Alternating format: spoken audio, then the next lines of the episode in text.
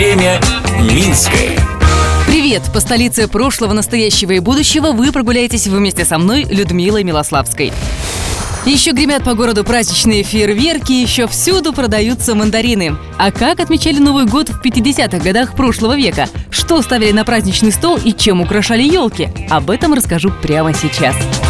Время Минское.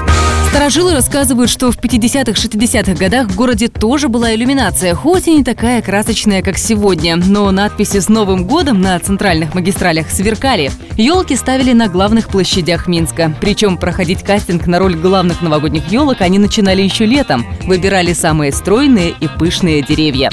Изначально центром праздничной жизни была елка возле Дома правительства, но когда построили дворец профсоюзов, молодежь начала активно водить хороводы и петь песни вокруг елки на центральной площади. Побывать на новогоднем вечере во Дворце профсоюзов было особенно почетно, билеты доставали заранее. На концерт и маскарад в Театр юного зрителя попадали только отличники учебы и комсомольские деятели.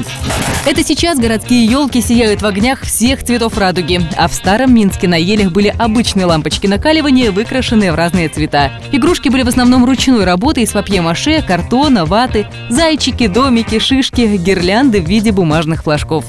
А что же ставили на стол, чем угощали гостей на Новый год? В 50-60-х главными блюдами на новогоднем столе были винегрет, холодец, пироги с маком или торт Наполеон, а также фаршированный блинами гусь, заливная рыба, запеченное мясо и селедка с луком. Оливье появилось гораздо позже. Мандарины доставали как могли. Кто-то привозил из Москвы, кто-то через знакомых. Ходило даже понятие «Новый год в складчину» от каждого на стол понемногу.